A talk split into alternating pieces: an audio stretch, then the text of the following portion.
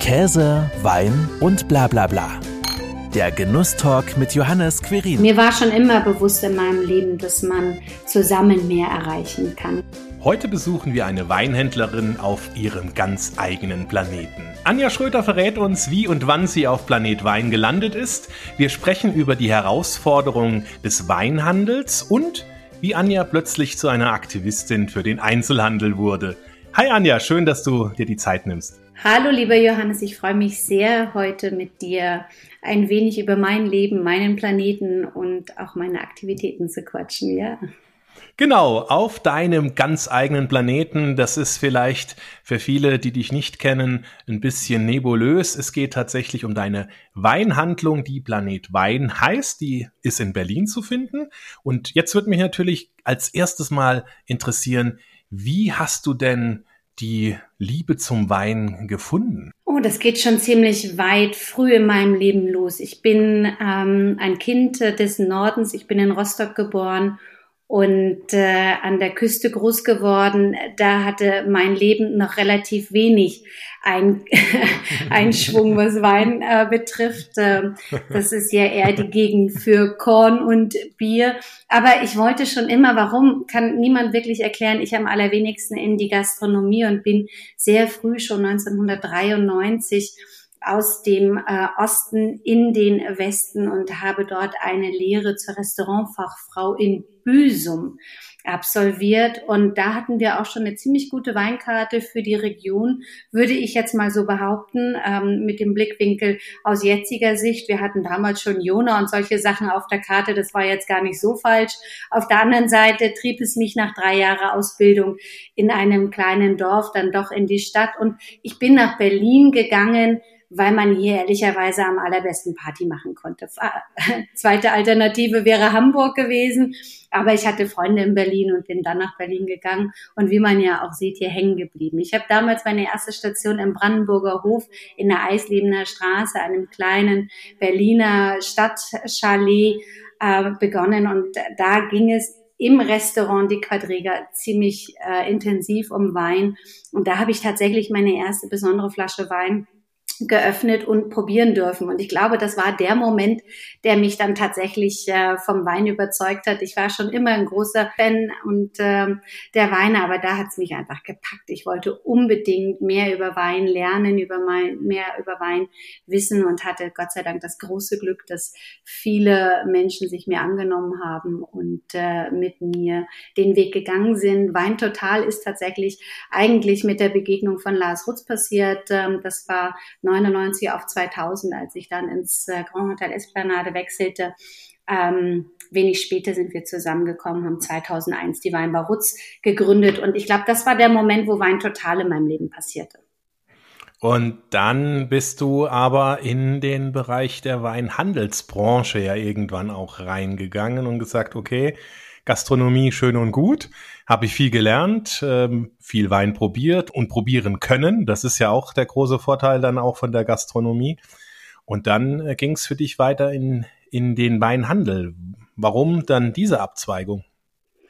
Ach ja, da hat mir so ein bisschen das Schicksal leider sehr traurig reingespielt. Ich bin 2005 aus der Weinbarutz raus in den äh, Weinladen sozusagen, denn Lars Rutz ist 2003 verstorben. Ich habe den Laden noch eine ganze Weile geführt, aber dann musste es für mich weitergehen und ähm, es gab ein Angebot was ich einfach nicht ausschlagen konnte. Und äh, ehrlicherweise war ich ähm, als Frau mit dem Wunsch, eine Familie zu gründen, ziemlich sicher, dass mir der Handel da sicherlich äh, besser in die Karten spielt. Das ist sicherlich eine Frage, die man sich als Frau in der Top-Gastronomie immer stellen muss und wird. Und äh, für mich gab es 2005 tatsächlich die Möglichkeit, den, ähm, den Gastropart für kurze Zeit zu verlassen und in den Weinhandel zu gehen. Aber eben nur für kurze Zeit, weil mir fehlte das schon sehr. Sehr schnell sogar. und deine eigene Weinhandlung, wann hast du die dann genau gegründet und eröffnet? Ich habe im Mai 2005 das Angebot bekommen und äh, wer mich kennt, weiß da nicht lang Schnacken, Kopf in Nacken. Ähm, ich habe sehr, sehr schnell, nämlich im August schon meine Weinhandlung geöffnet am Gendarmenmarkt. Und dann ging's los in deinem, auf deinem eigenen Planeten. Nicht in deinem eigenen Planeten, aber in deiner eigenen Weinhandlung auf deinem eigenen Planeten. Wie würdest du jetzt den Planet Wein kurz beschreiben im Vergleich zu anderen Weinhandlungen? Was ist das Besondere daran? Also du glaub, schon mal? Ja, das ist klar. Ich glaube, die Namensgebung ist schon so besonders, denn ähm, ich ähm, habe, als ich den Weinladen eröffnen wollte, lange überlegt, wie nenne ich dann den Wein, denn es gab schon Millionen von lustiger Namen und ähm, nichts passte so richtig. Und Stuart Pickett ist ein sehr, sehr enger Freund von mir und der brachte in diesem Jahr das erste bebilderte Buch raus und zwar unter dem Namen Planet Wein ein ähm, ja, Standardwerk, würde ich heute mal sagen. Aber das war schon mal die Namensgebung. Stuart hat dann wenig später auch im August den aller, allerersten Wein bei mir gekauft und hat äh, die Bonnummer 00001 in seinem Brief, in seiner Brieftasche lange getragen. Ich weiß gar nicht, ob er das heute immer noch tut. Also ich glaube, damit hatten wir erstens mal einen guten Namen und äh, ich hatte ja schon sehr viel Erfahrung in Berlin, eben auch mit Wein und äh, ich wollte gerne gerne einen Weinladen mit internationalem Sortiment. Ich wollte aber wirklich nicht auf Gastronomie verzichten und die Location gab es einfach auch her, dass wir eine kleine Vinothek eben äh, integrieren können und das haben wir auch gemacht. Und ähm, Ansonsten komme ich mit dem Servicegedanken der Gastronomie in den Handel. Das ist schon mal was Besonderes, weil mir gibt es einfach nie ein Nein. Ich äh, versuche immer alles umzusetzen und alles eben zum Wohle meiner Gäste, ähm, die ich sehr selten Kunden nenne, in der Tat, eben ähm, zu verwirklichen. Und das ist ein großer, ähm, ein großer und wichtiger Punkt von Planet Wein, ist äh, der Service-Part bei uns. Also wir liefern um die Ecke, wir liefern gekühlt, wir liefern Same Day. Ähm, wir sind der Telefonjoker für jeden und ähm, können ganz, ganz viel einfach machen, weil ich das eben machen. Also tatsächlich etwas mehr als jetzt nur der einfache Weinladen ums Eck, wenn ich das so richtig heraushöre. Jetzt würde mich natürlich mal interessieren, wie stellst du denn die Weinauswahl in deinem Weinladen zusammen? Ähm, ist das natürlich klar, ne? du sagst, du machst vieles möglich, also denke ich da auch schon, bist du sehr kundenorientiert, gastorientiert und weißt auch natürlich, was da gern getrunken wird, was gern gekauft wird. Aber sehr wahrscheinlich hast du ja auch so eine Philosophie, die du da versuchst, als rote Linie durchzuziehen. In der Tat. Wir haben circa 600 unterschiedliche Weine im Regal international. Der Fokus liegt bei uns im europäischen Wein und ähm, dann schauen wir natürlich zum einen, dass wir die wichtigsten Regionen abdecken mit den Dingen, die auch gebraucht werden. Die Lage Planet Wein ist da schon mal sehr entscheidend, denn wir sitzen am Gendarmenmarkt äh, inmitten von vielen großen Firmen. Wir sind äh, geflankt von Anwaltskanzleien, Medienanstalten, natürlich auch ähm, vielen Botschaften und Landesvertretungen und arbeiten sehr viel im Präsentbereich. Das heißt, da wird eine gewisse, eine gewisse ich sage mal, Qualität und natürlich auch ein gewisser Name abgefragt.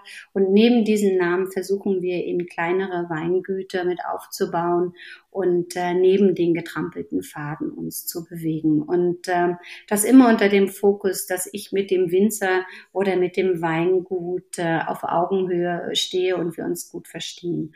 Und ähm, das ist mir, das ist mir wichtig. Und äh, gerade klar, bei denen, die in Europa sind, können wir sehr eng und sehr intensiv arbeiten und das macht mir einfach wahnsinnig viel Spaß. Ja, ich denke, da lernt man auch natürlich immer wieder ganz neue Dinge kennen, ganz neue Weine kennen und auch natürlich spannende Menschen, die dann in der Branche unterwegs sind. Das Schöne ist, wenn ich mit einer Weinhändlerin hier in einem Podcast sitze, gibt's natürlich auch logischerweise Wein. Du hast mir eine Flasche, die es bei dir natürlich auch gibt, ähm, zugeschickt. Es ist der kleine Planet Wein Riesling mit dir als Zeichnung äh, auch drauf auf der Flasche. Erinnert, äh, wenn man äh, Saint-Exupéry, den kleinen Prinzen kennt, direkt daran. Warum hast du ausgerechnet den Wein jetzt ausgewählt? Ähm, vielleicht, weil ich glaubte, dass du mich fragen wirst, ähm, wie eng ich mit Winzern ähm, in Kontakt bin. Denn das ist tatsächlich ein äh, Wein, den ich mit einem Winzer, den ich vor vielen Jahren kennengelernt habe und mit dem ich mittlerweile sehr, sehr eng befreundet bin, ähm, zusammen entwickelt habe. Das ist nämlich Achim von Oettinger und auch da sieht man einfach, wie wichtig eben ein gutes Miteinander ist und äh, da könnte ich jetzt sicherlich auch mit vielen anderen Winzern genauso ein Projekt starten. Ähm, mir war es äh, immer schon ein, ein Bedürfnis, ähm, eine, eine Handschrift zu hinterlassen, ein, ein Wein zu machen und außerdem verkoste ich wahnsinnig gerne und ich experimentiere so gerne auch rum und schaue, wie sich Dinge verändern. Und äh, die Möglichkeit hat mir Achim von Oettinger schon mit einem gemeinsamen Projekt ähm, gegeben. Das ist unser Wein, den wir zum 15-jährigen Jubiläum von Planet Wein auf den Markt gebracht haben. Und der kleine Planet Riesling ist den Kabi, weil ich so ein großer Kabi-Fan bin. Und ähm, gerade im Sommer, finde ich, gibt es nichts Schöneres, als um 16 Uhr bei Sonnenschein mit einem Kabi eisekalt auf der Terrasse zu sitzen und sozusagen den Feierabend einzuleiten. Und äh, von daher habe ich diesen, diesen Wein tatsächlich als, ähm, als Idee ähm, zu dir geschickt. Und äh, bei uns ist der Sommer wieder zurück. Ich denke bei euch auch. Von daher. Jawohl, bei uns auch. passt das ganz wunderbar. Und das ist ein Kabi, wie ich ihn mir vorstelle, mit einer schönen Restsüße und eben auch mit einer guten Säure dahinter, denn das macht den Kabi ja aus. Ja, dann würde ich mal sagen, ja. zum Wohl schon mal, ne? Und dann können wir gleich noch weitersprechen, weil es mich natürlich auch interessiert, ähm, wie du dann davor gehst, wenn du dann mit so einem Winzer einen Wein kreierst. Ja, ähm, lass ihn dir erst einmal gut schmecken. Ich bin, äh, habe selber ein Glas in der Hand und genieße das sehr. Es ist auch äh, ganz erfrischend, ähm, äh, das äh, Etikett anzuschauen, glaube ich. Das ist ähm, eine Karikatur, die ich zu einem der letzten Geburtstage von einem sehr engen Freund bekam. Der hat eine Karikaturistin beauftragt mit all den Themen, die er so über mich finden konnte ähm, und Social Media mäßig äh, hergibt, ähm, hat sozusagen alles an sie weitergeleitet und das ist dabei rausgekommen. Und äh, da hängt das Original auch bei mir im Laden und äh, da haben wir auch schon Postkarten gedruckt. Das passt ziemlich gut, glaube ich, äh, auch genau auf diesen Wein. Und wenn du das Ganze mal einmal umdrehst, äh, schaust du oben auf ein Zitat von mir. Dieser Kabi ist wie Jeans und Sneaker. Und das ist tatsächlich, er soll so unkompliziert wie möglich sein. Er soll ähm, eine Lebensfreude widerspiegeln und ähm, so wie ich das jeden Tag mache. Also ich habe einfach immer ganz viel Lust auf, ähm, auf Zwischenmenschliches. Ich mag Gespräche, ich mag guten Wein dabei.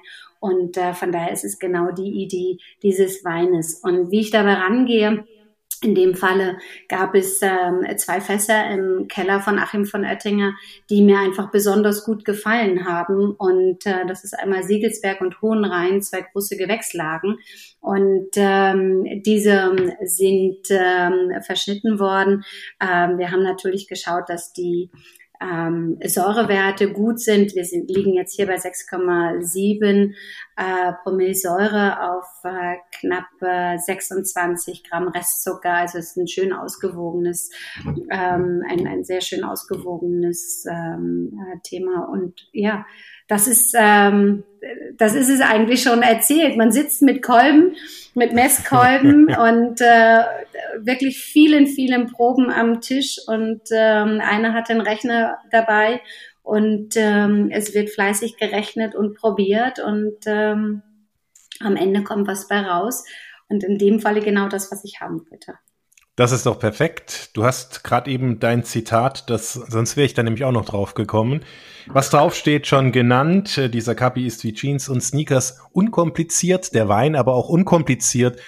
Die Beschreibung. Ist es denn tatsächlich auch so, dass du immer so versuchst, unkompliziert Weine zu beschreiben, wenn Gäste, Kunden bei dir im Laden sind und nach irgendwas suchen? Total. Ähm, ich bin, ja, in der Tat, wer hat dir diesen Tipp gegeben?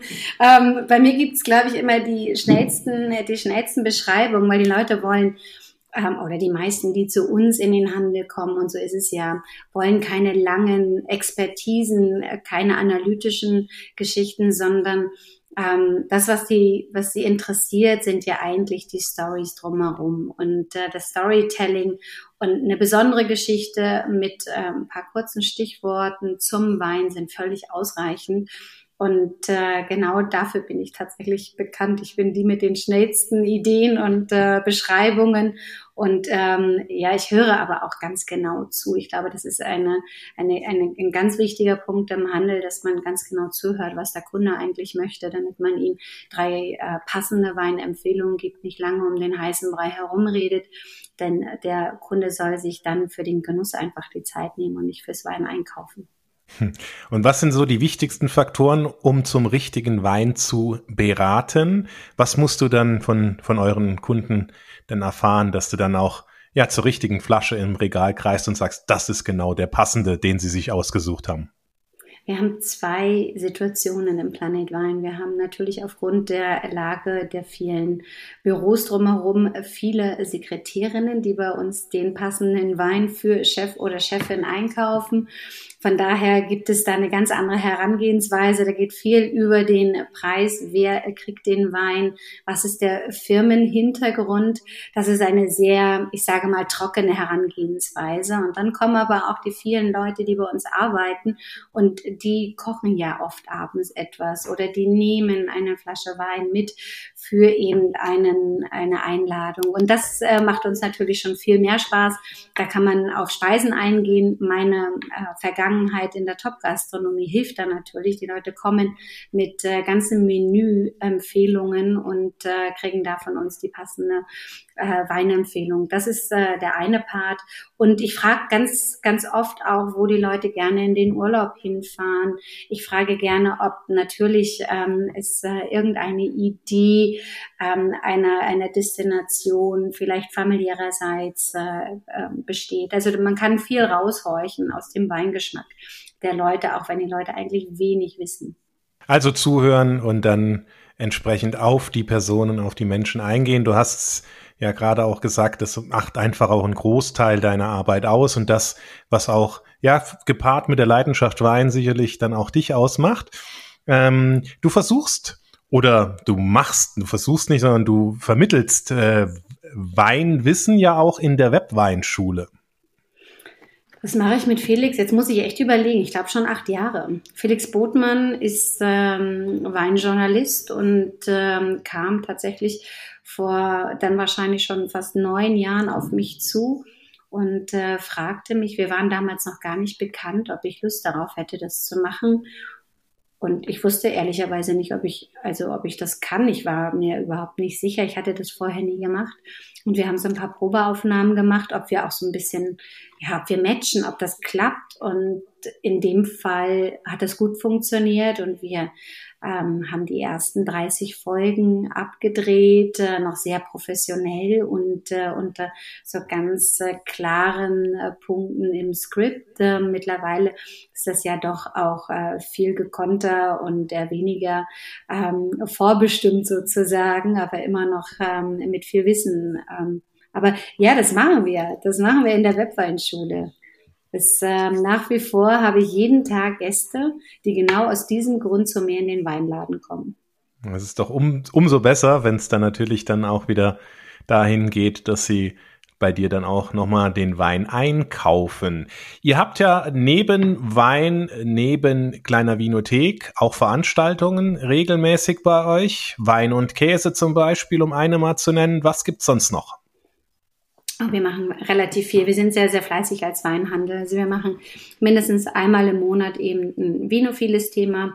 Ähm, wir haben diese Käse- und Waldenabende auch einmal im Monat. Dann machen wir einmal im Monat ein Genussquickie. Da holen wir uns Produzenten samstags in den Laden, die über zwei Stunden eben ihre Sachen präsentieren. Dann gehen wir mit Winzern aus und nennen wir das Planet Wein geht aus. Da gehe ich mit meinen Gästen und einem Winzer in ein Restaurant, damit wir eben auch das Food Pairing ganz äh, anders mal betrachten können. Ähm, das ist es eigentlich. Also das ist schon eine ganze Menge. Ähm, neben all den anderen Themen, die man ja im Alltag so beschreitet im Weinladen, machen wir das nebenbei. Wir werden oft gebucht, also Firmenbuchungen haben wir sehr, sehr viele.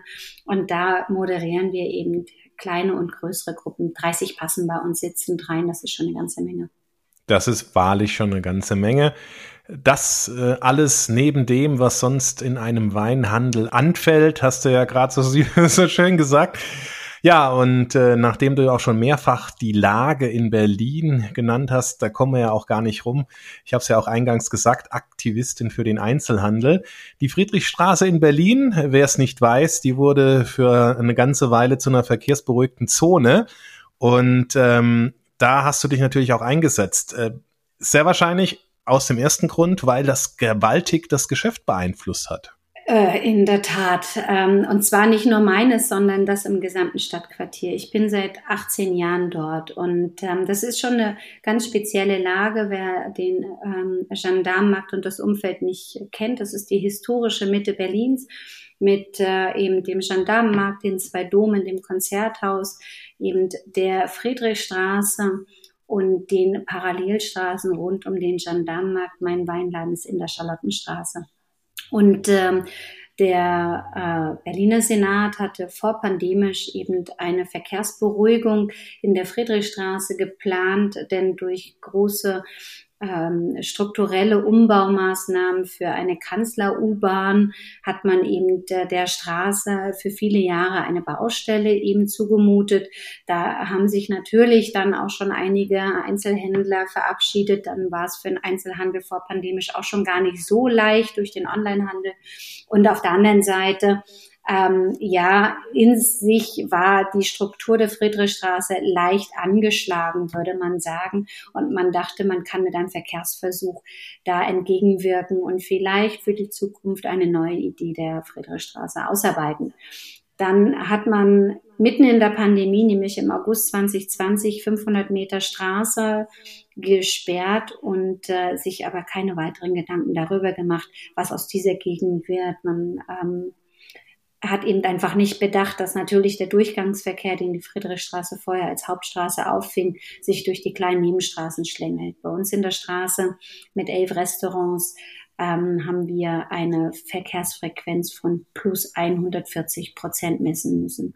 In der Zeit, in der wir auf Gasterrassen angewiesen waren, war das natürlich ähm, eine, eine sehr schwierige Lage für uns, was Aufenthaltsqualität, Erreichbarkeit anging. Und aus diesem Grund habe ich mich äh, stark gemacht, ähm, zum einen eben, um da wieder das Gleichgewicht herzustellen und zum anderen habe ich eben sehr schnell bemerkt, dass ähm, das ohne Sinn und Verstand und vor allen Dingen ohne Konzept funktionieren sollte und daran glaube ich einfach nicht. Ich glaube nicht, dass man ein so ähm, großen Eingriff in ein Stadtquartier wagen sollte, in eine der schwierigsten wirtschaftlichen Situationen, die wir in diesem Land je erlebt haben.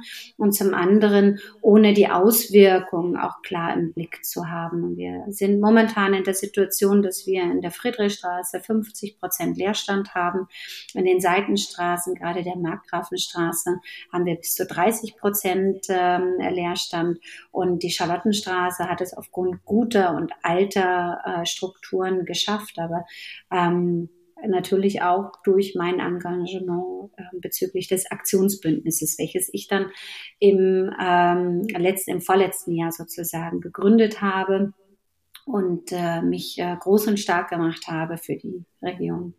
Ja, du bist, genau, du bist zum Sprachrohr geworden im Vorgespräch, das wir mal geführt hatten, hattest du auch gesagt, ja, du wurdest auch mal als Jean d'Arc betitelt, die da in den Kampf, Kampf zieht.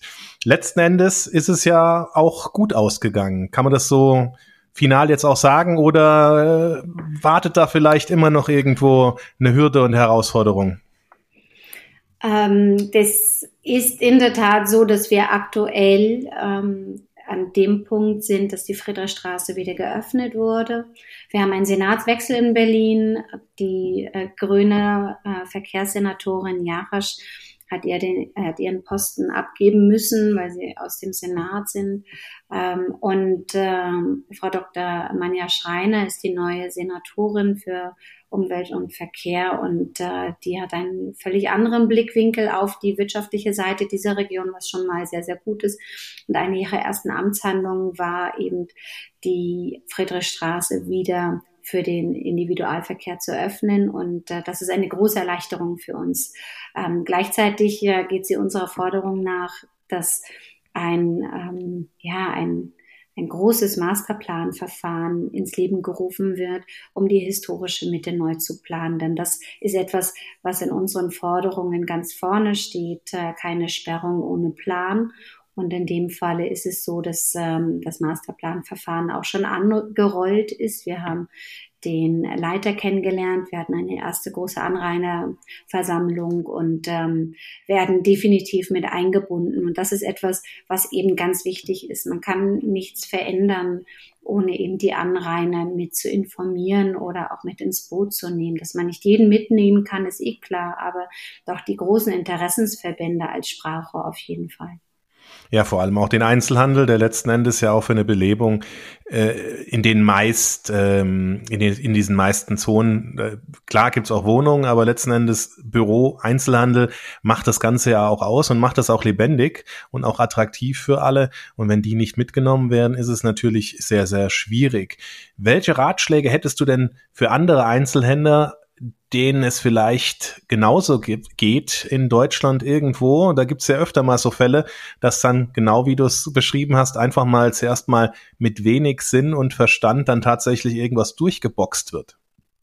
Also auf jeden Fall Viren, ähm, denn man sieht ja auch an dem Berliner Senat, dass vieles, was ähm, uns eben als Maßnahme so, sozusagen ähm, vor die, ja, vor die Nase gelegt wurde, ähm, auch gar nicht rechtskräftig war. Also wir haben immer so Brocken bekommen.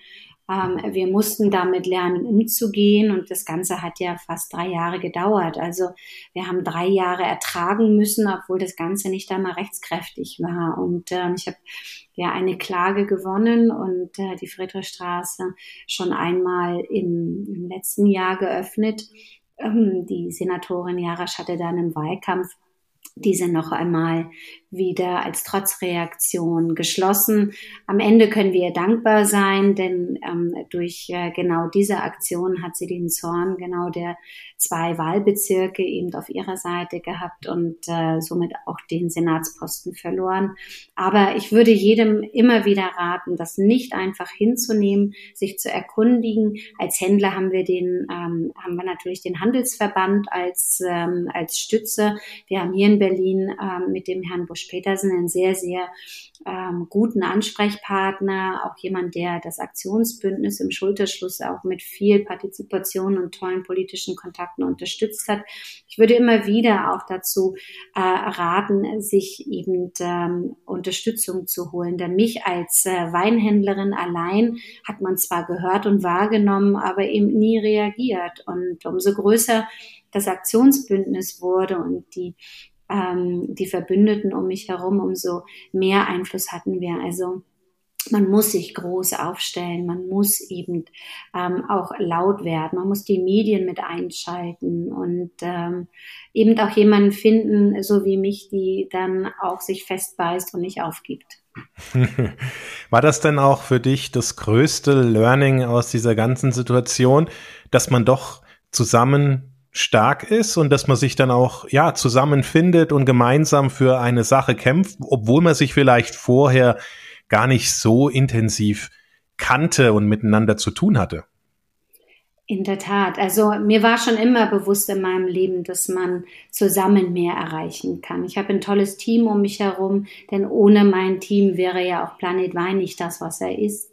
Ähm, ohne meine Familie wäre ich nicht das, ähm, was ich bin. Und ähm, auch bei solchen wichtigen Entscheidungen, die man ähm, dann auf ganz andere Ebene ausfechtet, braucht man unbedingt Verbündete. Und wenn ich überlege, wie tief ich in das ganze Thema Verkehrsverwaltung, Senat, Senatsverwaltung eingetaucht bin, wie nah ich an dieser vielen Entscheider rangerückt bin. Ich war mehrfach im Roten Rathaus.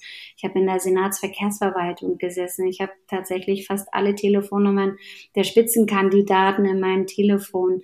Ähm, und ähm, auch wie wichtig das ist, eben mit der Presse zusammenzuarbeiten, Pressekonferenzen zu geben. Das war alles, das habe ich alles vorher nie gemacht. Und ich habe das einfach angenommen und habe aber tolle Unterstützung bekommen. Und ähm, das war ein enormes Learning für mich. Mittlerweile kenne ich mich ziemlich gut aus und äh, wenn es irgendwo im Land ähm, tatsächlich genau so ein Thema gibt, werden wir angesprochen vom Aktionsbündnis und haben ja gerade auch gute Arbeit in der Deutscher Freiheit in Köln ähm, ja, gemacht und äh, haben da viel Lob äh, bekommen weil ja auch die Deutsche Freiheit äh, wieder geöffnet wurde. Also von daher, äh, wer, wer Interesse hat, ist da gerne auch eingeladen, sich ans Aktionsbündnis zu wenden. Denn ähm, für den Handel ist es einfach unfassbar wichtig, dass wir gehört werden. Und ähm, denn Internethandel ist äh, sicherlich einer der größten Konkurrenten für uns. Aber es gibt ja trotzdem, gerade im Weinhandel und im Feinkosthandel, gibt es ja eine wunderbare Tendenz wieder zurück in den stationären Fachhandel, weil wir eben Dinge tun, die der Onlinehandel dann doch nicht so übernehmen kann. Und das Persönliche ist ja gerade beim Wein und bei Genussthemen einfach so unglaublich wichtig. Und äh, von daher, das wird die, wird die Innenstädte nach wie vor auch sehr positiv beleben. Vielleicht brauchen wir nicht 20 H&Ms, aber Vielleicht brauchen wir vier Kleingewerbe wieder zurück. Und da darf man, finde ich, jeden unterstützen, der sich traut, auch stationär wieder was aufzumachen und äh, damit eben auch unser Leben und die Innenstädte zu beleben. Mhm. Und auch weniger Steine in den Weg zu legen, wie das dann bei euch der Fall war oder wie es auch sonst irgendwo passiert. Jetzt hast du ja gesagt, ja, es ist schön, ne, dass man da einfach auch ein Netzwerk hat, Menschen, die gemeinsam arbeiten. Gibt's aber auch vielleicht einen bestimmten Wein, den du in solchen schwierigen Zeiten besonders geschätzt hast? Mein Glas Champagner am Abend. also durfte dann schon mal was Blubberndes sein. das erzähle ich jetzt nur dir. Nein, das wissen tatsächlich alle. Ähm, eine, eine meiner wenigen wirklich Glücksmomente äh, war immer mein Glas Champagner. Ich gönne mir jeden Tag ein Glas Champagner und ähm, das ist in unserem Fall ja immer unser Ausschank-Champagner. Wir schenken Ayala aus und äh, das ist genau das, was ähm, was mir in diesen Momenten einfach auch ja, einfach so, das war so sein, mein, mein, ja, mein Seelenstreichler sozusagen. Und natürlich auch all die Sachen, die ich selber gemacht habe, ob es unser Wein ist, ob es der Kabi ist im Sommer. Ähm, all das gehört dazu. Ich habe auch noch ein Rosé mit Achim von Oettinger gemacht der auch gerade läuft wie geschnitten Brot, sagt man ja gerne. Und ähm, nein, aber tatsächlich, das Glas Champagner ist äh, mir abends sehr wichtig und äh, mein mein kleiner Luxus-Act des Tages. ja, das ist doch wunderbar. Ein schönes Schlusswort auch. Dir ein herzliches Dankeschön, dass du uns mit auf deinen Planeten, auf dein Planet Wein genommen hast und ja auch Einblicke in dein Leben als Weinhändlerin geschenkt hast. Herzlichen Dank. Vielen Dank, das hat mir viel Spaß gemacht. Danke euch. Das war Käse, Wein und bla bla bla. Der Genusstalk mit Johannes Quirin. Dir hat dieses Gespräch gefallen? Dann abonniere den Podcast, um keine neue Folge zu verpassen. Bis zum nächsten Mal.